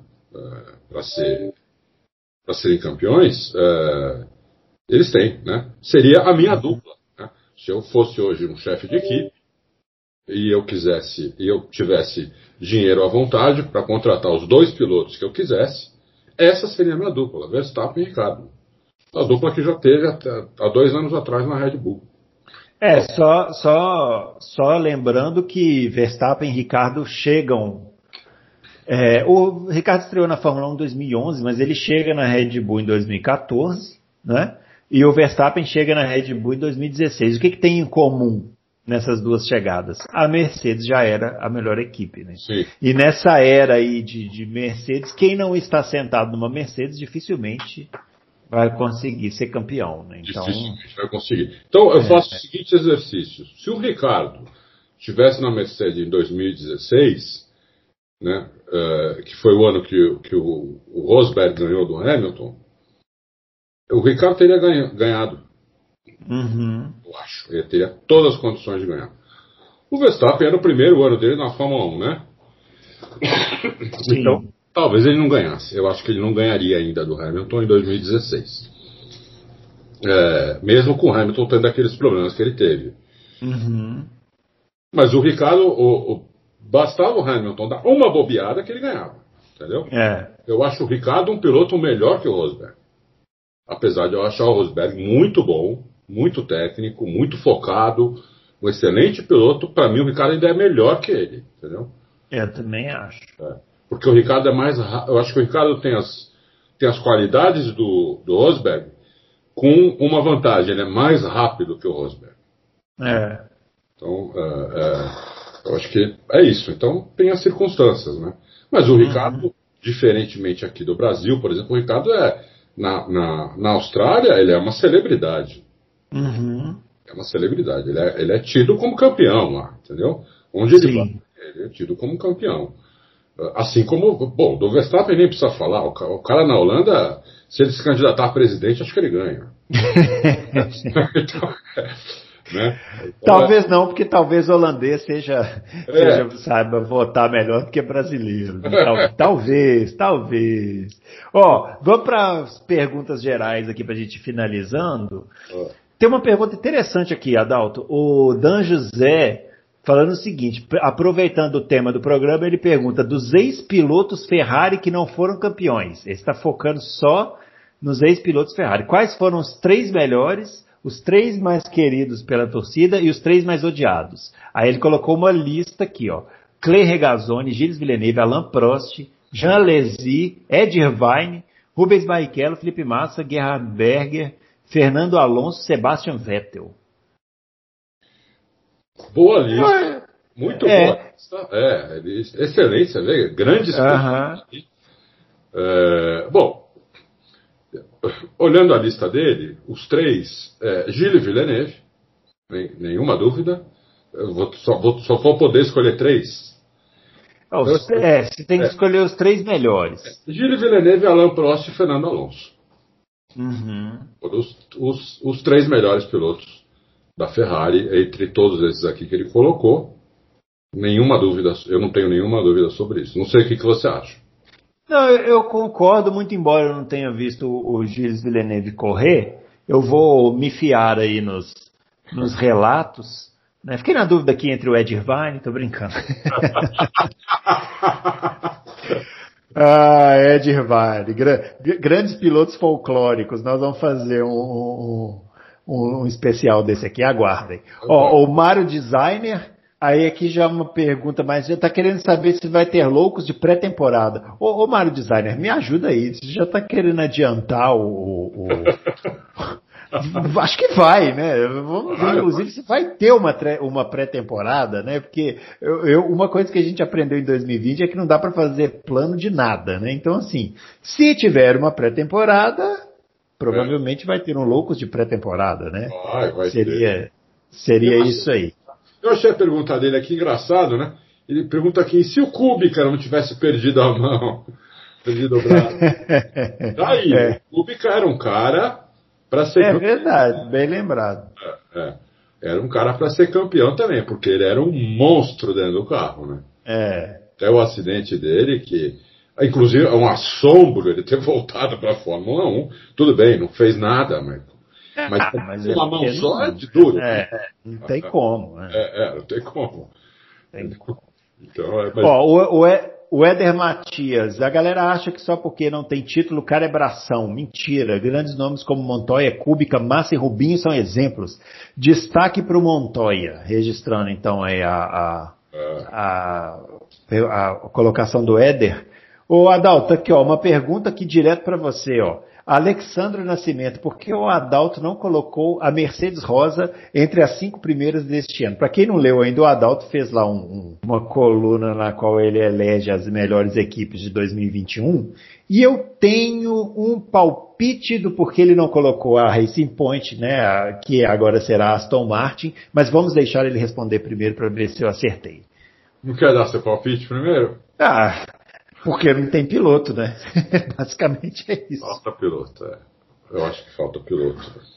É, o piloto tem uma importância ainda muito grande, né? Diferente do que os fãs acham, a maioria do pessoal acha. Né? Hoje tivemos outro exemplo disso, até publicamos a notícia do Abitebu falando do Ricardo. Né? Uhum. Que o Ricardo melhorou a Renault. Agora ele vai ter que enfrentar uma equipe muito pior, muito melhor do que a equipe que ele encontrou. Ele agradece o Ricardo. Ele diz que, ele que foi graças ao Ricardo que a Renault melhorou muito. Então o piloto ainda faz muita diferença. E a, e a Aston Martin, né? Refrescando aí a memória dos incautos, né? Ela trocou o quarto ou quinto melhor piloto de 2020 por um tetracampeão em decadência que não, não estaria nem entre os 10 melhores pilotos do- de, de 2020. Aliás, olha, eu acho que não estaria nem entre os 15. E mantém o, piloto, o filho do, do dono da equipe, o Stroll, que é ok, é um, cu- cumpre o seu ok. papel, mas é um piloto ok. Então é isso. A, a Aston Martin, basicamente, ela, ela, é, ela pode ter o pacote técnico que ela quiser, mas ela não tem piloto. Não tem piloto. E Por outra, que- e outra, né? Outra coisa que tem que falar da Aston Martin. Em 2020, né? A Aston Martin foi uma Mercedes 2019. Uhum. Em 2021, ela não será uma Mercedes 2020, porque o regulamento não permite. Uhum. Então, é, ela vai ter, ainda vai ter motor, câmbio, vai ter várias coisas da Mercedes. Mas ela, ela vai ter que arrumar muitas soluções sozinha. Então, não é um carro como ela teve em 2020. Vai ser um carro pior do que ela teve em 2020. Um carro menos avançado. As outras equipes vão avançar mais do que a, do que a Racing Point. Então a Racing Point vai ter que brigar. É, Uhum. Eu acho até que, por exemplo, se tivesse o Alonso lá, ou se tivesse o Ricardo lá, ou o próprio Pérez tivesse ficado, eles teriam, eles teriam uma, uma chance melhor de brigar pelo, pelo P4, P5 no campeonato de construtores. Mas como não vai ter esse- nenhum desses pilotos, eu acho que eles vão ficar em P6 e vão brigar com a AlphaTauri. É. Ah, Uma coisa, uma coisa a Aston Martin vai ter, garantido. Beleza, porque aquela cor verde ali naquele carro vai cair como uma luva, hein, Adalto? Vai. Eu Vai ficar bonito é que vai- demais. Ô, ô, ô, Bruno, eu só não sei como é, É. que vai ficar o É. rosa do patrocinador principal, né? Ah, eles dão um jeito nisso aí. Porque vai virar uma mangueira, né? Porque rosa. É, é, vai virar uma mangueira verde e rosa. Vamos ver como, vamos, vamos vamos ver ver como eles a vão solução resolver. deles. né? É, Porque aquele verde, É, mas- aquele verde é, lindo. é.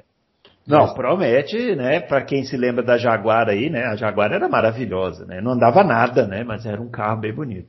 É, exatamente. Apesar de que o verde da Aston Martin é um verde um pouco menos. Ah, é um verde mais fechado, né? Assim, mais, mais, menos brilhante, né? Da Jaguar era muito brilhante. velho. É, é, v- vamos ver. Eu Ó, gosto o do verde da Aston Martin, inclusive. É, eu também. Ah. Vamos ver, vamos, vamos ver como vai ser. Ó, o Márcio Tal, Márcio Taki quer fazer uma pergunta inversa. Se o Vettel mereceu os quatro títulos, por quê? Se o Schumacher mereceu sete títulos e por quê? E se o Alonso merecia mais títulos? Vamos guardar isso aqui para a gente fazer um especial mais para frente, né? Podemos, podemos. Vamos guardar isso aqui para fazer um especial mais para frente. O José Antônio Vieira, Adalto, fale do piloto Vitório Brambila.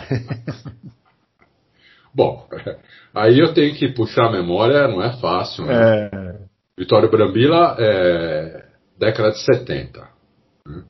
É. Que lá atrás, o Vitório Brambila era um piloto, vamos dizer assim, ele é um piloto rápido, tudo, mas ele era um piloto bruto, né? O carro era, era um piloto que faltava finesse na tocada, faltava é, faltava um monte de coisa, faltava acerto de carro, faltava um monte de coisa.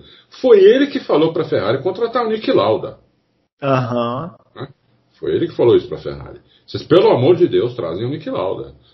Porque esse, é, porque esse carro aí que não, não tem condição. O carro, né? Eu imagino que ele tenha dito isso. Você vira para esquerda, o carro vai para direita, entendeu? Então uhum. tem que trazer o Nick Lauda porque ele vai dar um jeito no carro como, como deu. Né? Ele tinha até um apelido que era o Gorila de Monza. Ele era um gorila. É, na verdade, o apelido era gorila. É, gorila de Monza porque é italiano, fez, alguma, fez algumas coisas lá em Monza engraçadas. E tem uma, uma, uma curiosidade é, sobre o Brambila que é muito interessante. A única corrida que ele ganhou foi no antigo Osterreichen, que hoje é esse Red Bull Ring. Uhum. Osterreich era maravilhoso, né? Era muito melhor do que. Nem compara. Nem Nossa, era. Esse, essa é uma das pistas daquela que dói na alma, né? Você é, vê o que fizeram com ela. Dói na alma. Nem compara com, com. E ele ganhou, ele passou a linha de chegada e bateu. Sim. Pista Sim. molhada, né? É. Pista exatamente, estava tava molhada, ele tirou a mão do volante para comemorar, a equipe também quase, também meio que invadiu a pista, tudo.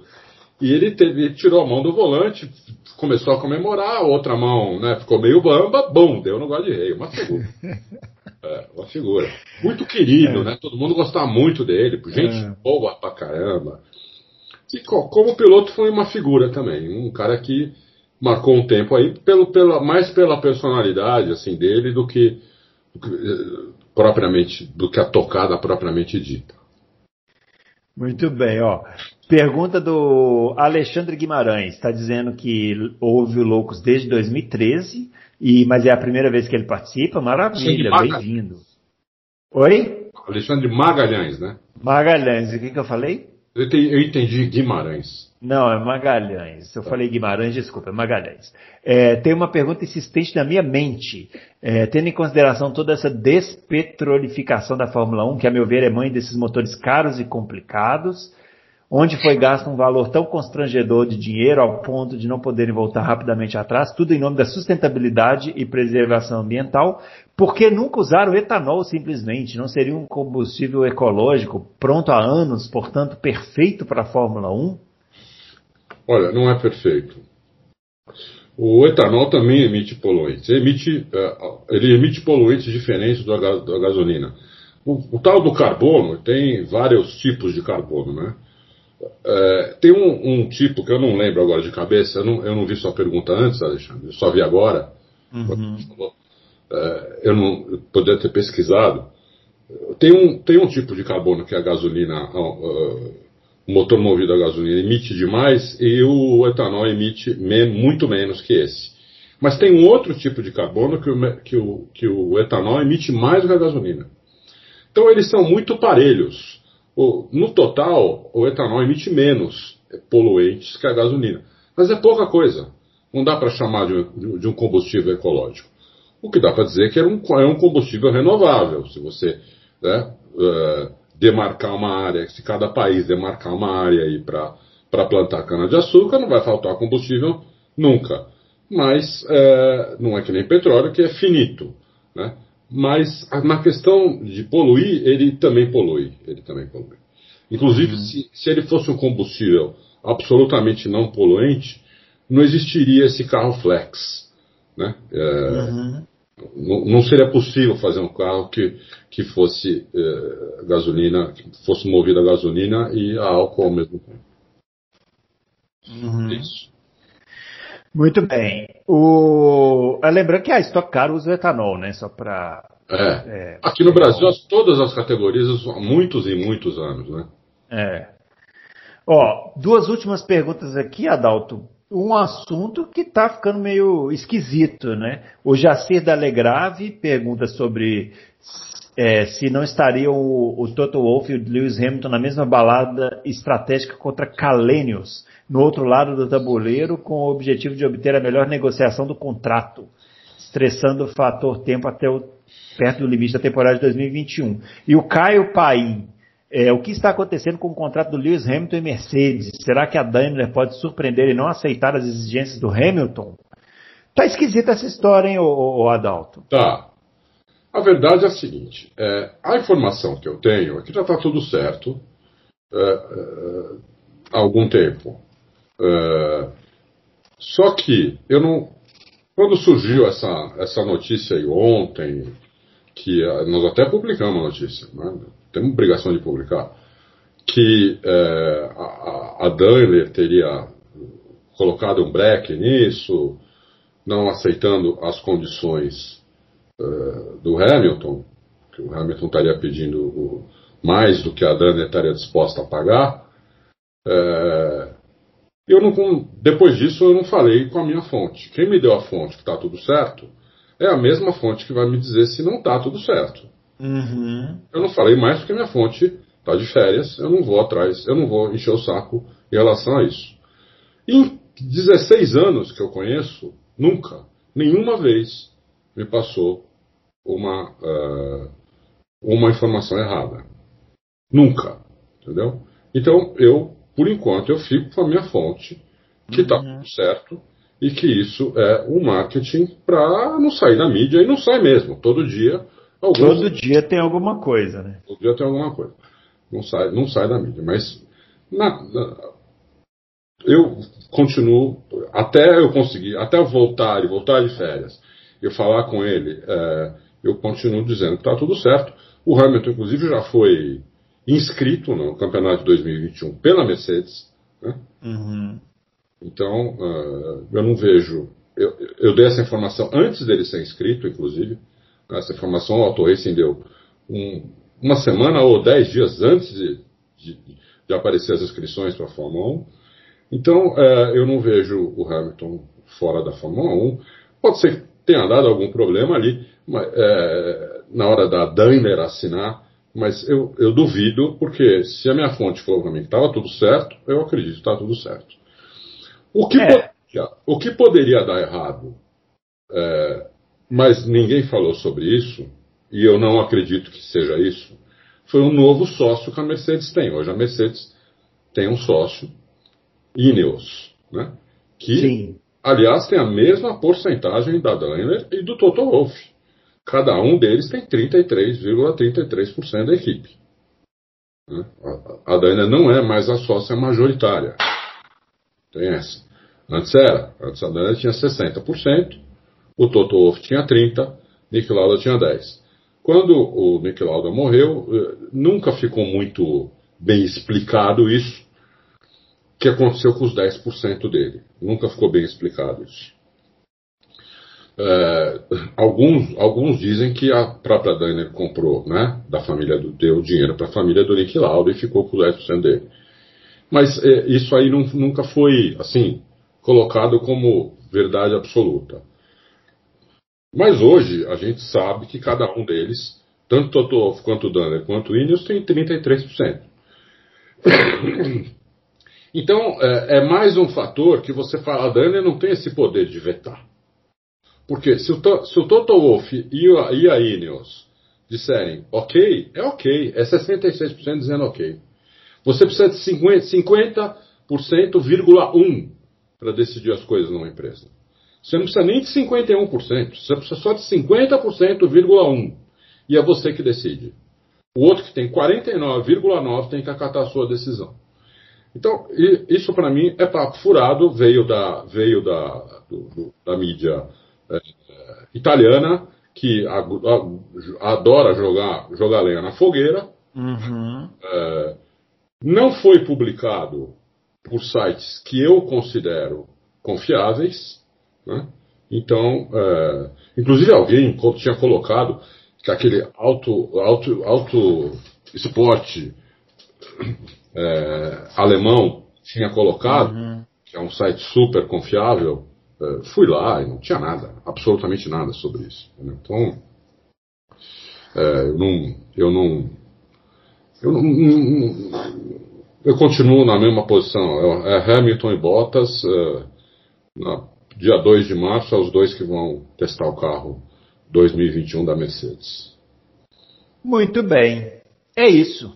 Chegando ao final aqui do nosso especial, né, de especial de início de ano, vão ter vários outros. Aliás, convido aos, aos ouvintes para darem mais sugestões, né? Que a gente vai tentar é, é, trazer esses, esses assuntos. Então, tem muita coisa aí que dá para falar. A gente já tinha feito no, no final do ano passado.